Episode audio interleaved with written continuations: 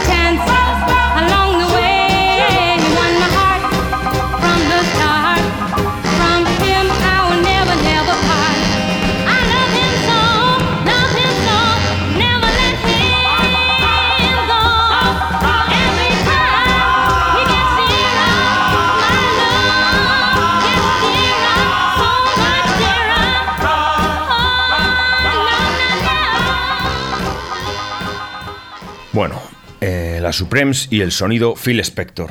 Ahora vamos a hacer otro salto en el tiempo, uno de los miles que estamos haciendo en estos programas. Y vamos a oír una cosa que es de un bluesman que se llama Son House. Son House es más o menos de la época más o menos contemporáneo de las primeras del, de Duke Ellington, que lo puse en el primer en el primer programa. Y evidentemente, pues es una cosa mucho más cutre, en el sentido de que no me imagino yo unos una gente, digamos, de los años 20 o 30 en un local elegante, vestidos de frac y traje largo, bailando a Son House. Quiero decir, la música en aquel momento, la música popular y la música, digamos, culta o refinada estaba bien separada. Son House, pues cantaba canciones y eran, pues, mm, pertenecían al, a lo que se llama el pueblo, o sea, o sea, a las clases bajas y en principio no, no había mucha relación eh, de Son House con, una, con un estilo refinado de oyente, digamos. Entonces, esta canción se llama Mississippi County Farm Blues.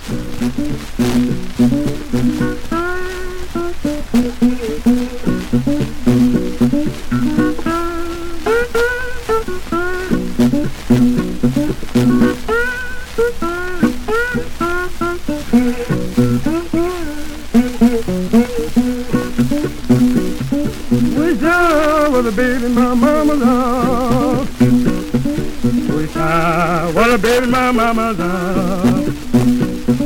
which I wanna be in my mama's Would have been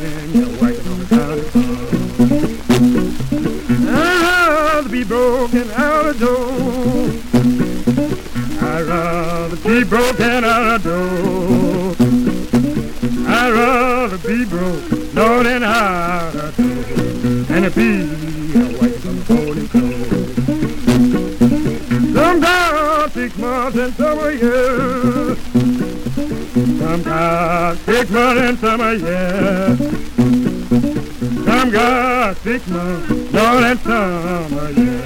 For be.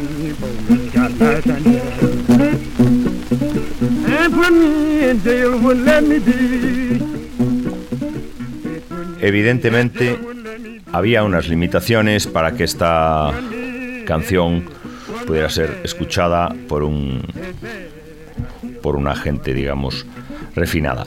Ahora, ¿qué pasaría si esa canción sonase como esta otra que a mí me parece que no está tan lejos de intención? Pero claro, evidentemente el sonido es bastante diferente es un grupo de ahora mismo, es Lonely Boy de los Black Keys.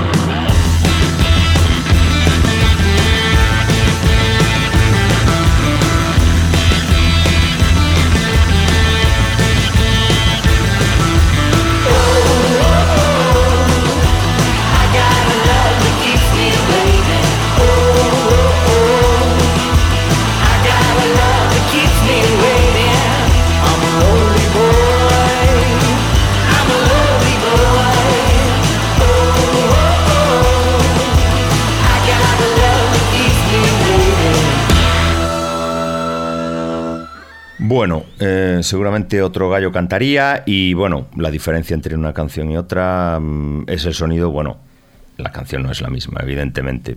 De intención, a mí me parece que son un tanto parecidas, pero bueno.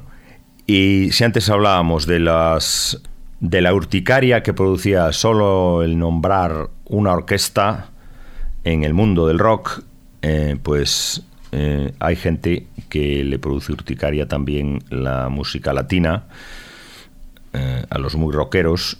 Y, por ejemplo, esta orquesta, que es una orquesta, pero es una orquesta también un poco con sonido, en el sentido de que también sus miembros, un poco grupo, en el sentido de que sus miembros eran insustituibles. Eh, son la Fania All Stars, y, a lo mejor algún, alguien le choca que yo los compare con un grupo de rock, pero es que si decíamos que en los Doors eh, en los componentes tenían un sonido característico, pues aquí, eh, pues Papo Luca que tocaba el piano, Willy Colón que tocaba el trombón, Ray Barreto o Yomo Toro que tocaba el cuatro, hacían un sonido que era insustituible.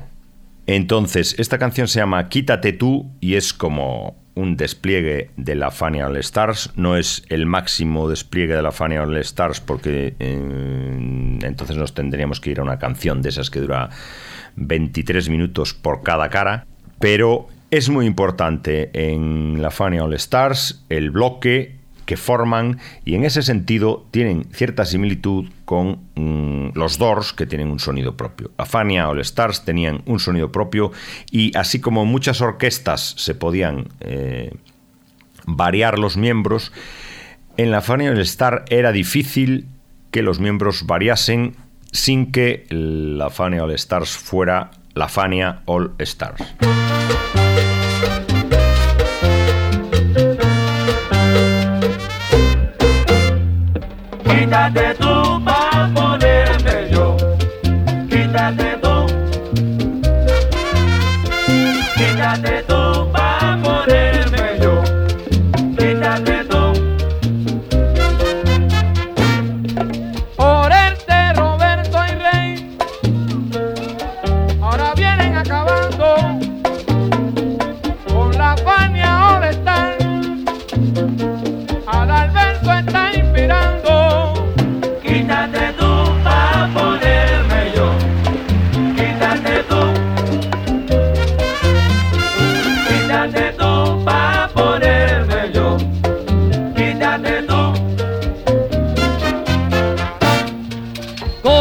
Este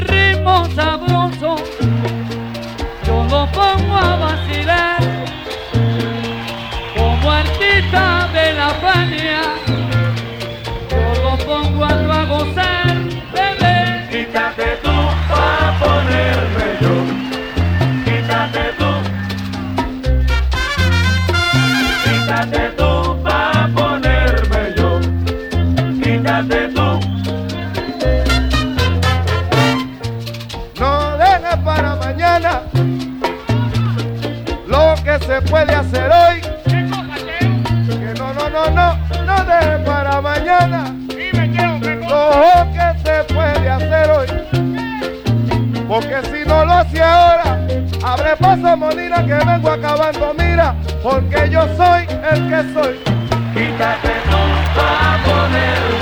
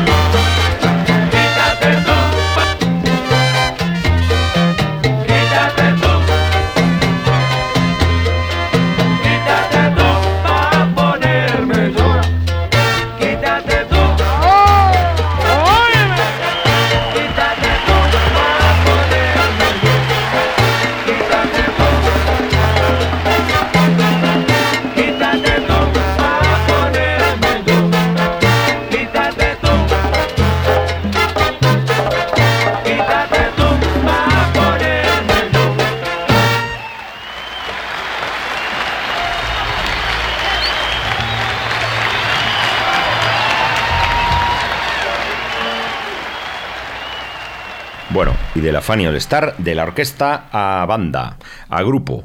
Estos son un grupo que a mí me parece que tenían un sonido súper característico. Y entonces, como los sonidos característicos yo creo que fue lo que definió el rock como música, o sea, la formación musical mm, con su sonido que es arreglos más producción.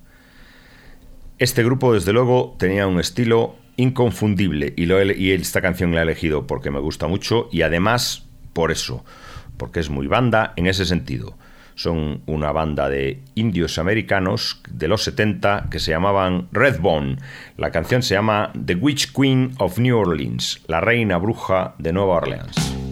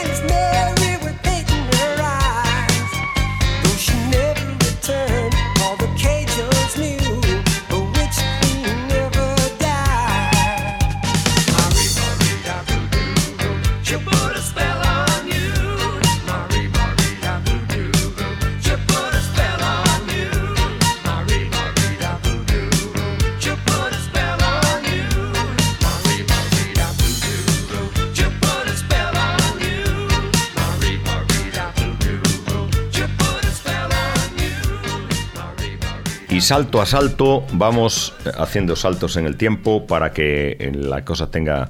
No vamos a hacer un programa con una lógica... eh, con una lógica normal, porque aquí nos regimos por la lógica de los ópticos y la lógica de los ópticos es un tanto extraña, que lleva a recomendar técnicamente las gafas que están de moda. Esto eh, se puede se puede manejar de manera que se adapte la moda a las conveniencias técnicas. Pero eso no solo pasa en, los ópticos, sino que pasa también, por ejemplo, en la patata engorda o la patata no engorda. Cuando conviene la patata engorda y cuando conviene no engorda. Entonces, ahora eh, hacemos un salto a África, a Ghana a los años 50, finales de los 50, principios de los 60. Eh, había una banda que se llamaba King, King Bruce and the Black Beats de Ghana y que eh, mezclaba, por un lado, como mezclaban estos de Haití, Nemus Jean Baptiste, mezclaba pues cosas de, mm, de caché, como Duke Ellington, que durante muchos años eh, fue considerado, sobre todo por los, en los hoteles, en, en los sitios estos, Haití, el Caribe, eh, África en los años 50 y 60 había mucho las bandas de hotel. Entonces, en las bandas de hotel, eh, pues había que tocar de, de manera para turistas acomodados, que eran un poco los turistas que había. Porque los turistas cutres, los mochileros en los años 50 y 60 eran francamente escasos. Y entonces, pues, eh, había que hacer bandas un poco, pues, de caché. Y en las bandas de caché de los hoteles tocaban gente que tenía eh, gente muy preparada y que hacían una mezcla la mayoría de las veces de las cosa americana que venía por las películas, mezclada con un poco de la cosa local, digamos que podían ser boleros y chachachas en el caso del Caribe, eh, canciones eh, populares africanas eh, mezcladas con algún tipo de percusión africana en África, incluso mm, con instrumentos de Indonesia cuando la orquesta era de un hotel de Bali o de Indonesia. Vale, entonces esto es una orquesta, ya lo he dicho, y la canción se llama es muy difícil de pronunciar y más para mí. Se llama Srotwemli y es eso, es orquesta mezclando eh, música africana con música de más o menos big band.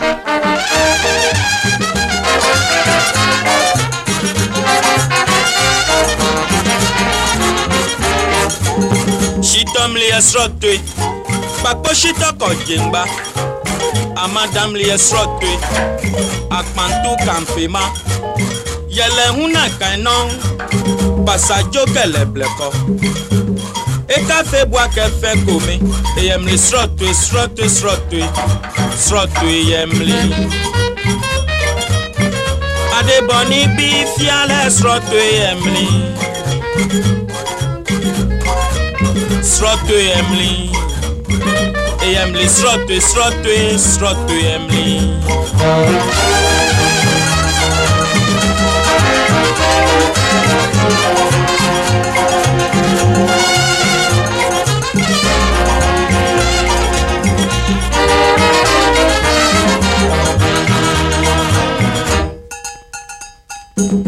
Mangomli ya srottui, kwa ya veno ke dodoa. Ah akutumli esrɔtue didze manteke bisa akuaduhu na kanɔ adukrom kakrokɔ ekofɛ koke na ŋɔmɔ eyemli srɔtue srɔtue srɔtue srɔtue yemli adebɔni bi fia lɛ srɔtue yemli srɔtue yemli eyemli srɔ̀tò to o srɔ̀tò eyemli.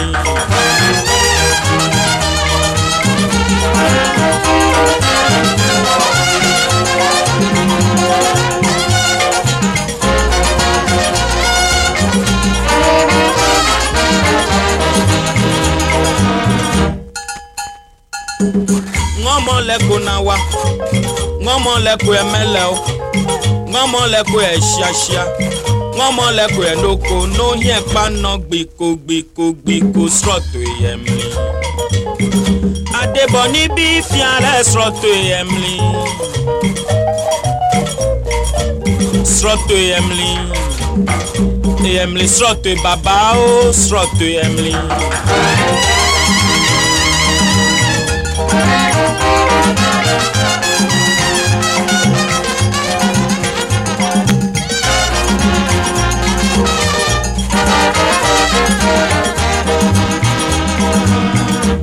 Bueno, más orquestas. Ahora voy a poner una canción de Amalia Rodríguez que se llama Mayón de Sinfines. Esta canción formaría parte, sería como una canción también antigua y sería un poco más bien de la época en que la música, digamos, popular y la música de orquesta eh, no se interferían demasiado. La grabación es eh, de los años 60 también, con lo cual la canción no es de esa época, sino que la canción es anterior, es una canción, es una canción popular del norte de Portugal. Y bueno, nos vale también para enlazarlo con la siguiente, eh, que es una canción de los Beatles. Y eh, esta canción, pues eso, es un poco pertenece a la época esa en que las canciones populares eran sencillas y estaban alejadas tanto de la orquesta porque no tenían esos arreglos sofisticados y estaban alejadas también un poco del, del mundo del rock en cuanto a que no tenían sonido, no tenían alta fidelidad. Amalia Rodríguez, Mayao de Sinfines.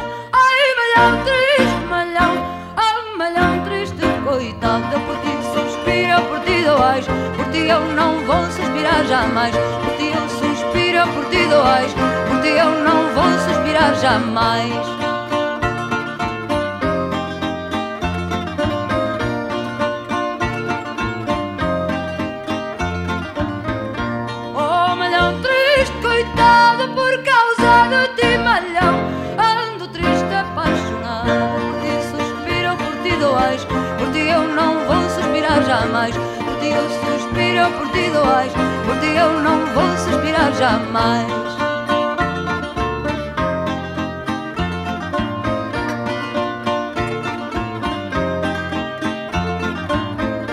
O malhão quando morreu, o malhão quando morreu, deixou dito na escritura, por ti suspiro, por ti doais, por ti eu não vou suspirar jamais, por ti eu suspiro, por ti doais, por ti eu não vou suspirar jamais.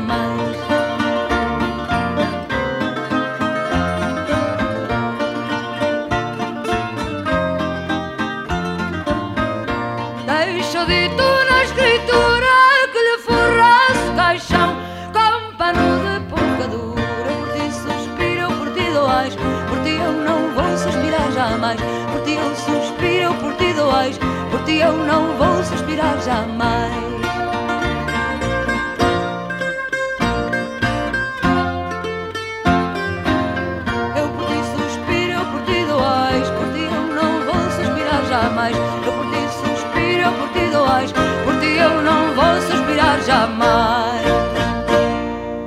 Amalia Rodríguez, que nos vale para introducir a los Beatles, como es completamente lógico. Esta canción es una canción de Revolver, del disco Revolver, se llama I'm Only Sleeping, y es una canción que eh, parece, eh, en principio podría ser una canción como la de Amalia Rodríguez, una canción como medio de origen popular, tiene un poco ese tiene un poco una atmósfera así. Evidentemente, eh, la de Amalia Rodríguez tiene un, un aire, digamos, popular portugués y la de los Beatles tiene un aire mm, popular eh, inglés. No digo que sea una canción popular, digo que podría tener un aire a eso. Evidentemente también eh, influye mucho en que Amalia Rodríguez eh, canta en portugués para que parezca una canción portuguesa y que los Beatles cantan en inglés para que parezca una canción inglesa. Eso influye bastante también. Pero bueno, esta canción de los Beatles, los Beatles además es un grupo que en principio hace canciones, que en principio parece que, eh, no sé, parece com- como si no fuera tanto un grupo con sonido, pero en realidad sí son un grupo con gran importancia de sonido, gran importancia de sonido sobre todo de voces y con gran importancia y en este disco más. Y sobre todo aquí hay una... mm, La producción, el papel del productor en este disco es importante, es George Martin. Y eh, tiene, además, tiene ese punto uh, que está muy bien, que es como parece una canción como normal, de un tío que podría cantarla con una guitarrita y algo así, pero después tiene, una, tiene un, un solo de George Harrison vuelto del revés y que entonces tiene un equilibrio bastante mm, perfecto porque por un lado es una canción que parece una canción sencillísima y, y- y una canción sencillísima en el sentido de modesta, en el sentido de que podía tener una canción popular. Pero después eh, uno se va dando cuenta y se va metiendo en una especie de mundo con el, con el, con el solo este vuelto del revés y con, unas, con unos ruidos ahí de producción que eh, evidentemente lo llevan a uno a, un, a pensar en una cosa que es verdaderamente moderna y verdaderamente mm, verdaderamente de la época y de la época digamos del rock. Eh, es muy interesante. Los Beatles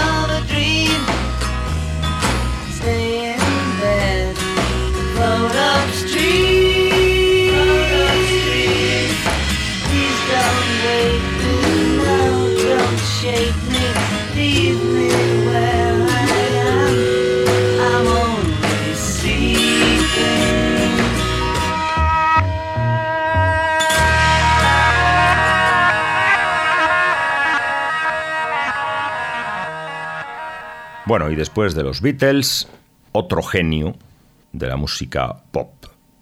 Y otro genio que en realidad, si los Beatles es un grupo, esto es una orquesta. Porque James Brown siempre ha sido una orquesta. Eh, James Brown, eh, además, eh, normalmente prescindía de producción, o la, la hacía él, o sea que, bueno, él decía, tenía más rollo de arreglo y tal, pero sí se diferenciaba, por ejemplo, de las bandas primeras del, de la de las bandas primeras, digamos, de los años 30, de las big bands, de, pues, de bandas como eh, Benny Goodman o como la banda de Duke Ellington, pues en que ya James Brown decide que ya a estos, a estos momentos su aportación a la modernidad, digamos, es que aquí todo el mundo toca ritmo.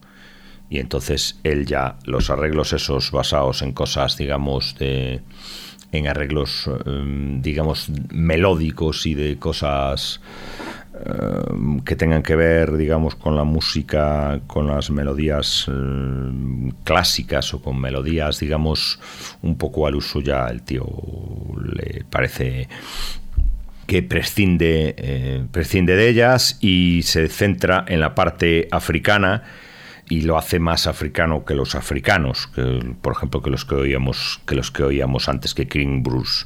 Entonces, pues todo va dirigido al ritmo, pero es una orquesta, porque el sonido ese no es tanto sonido como arreglo.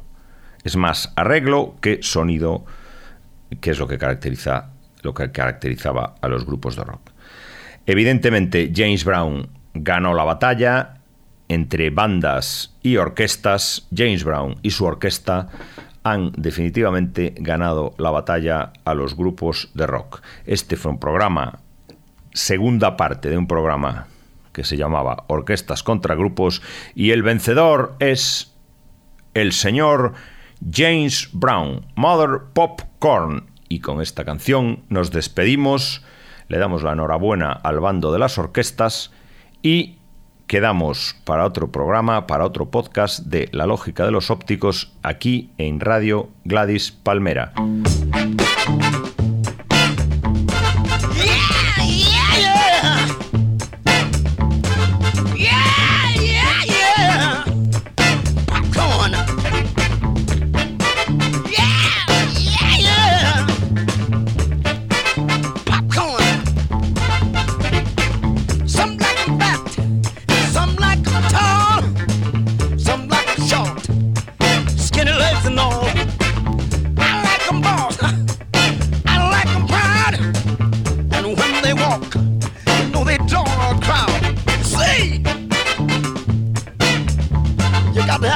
To have a mother for me.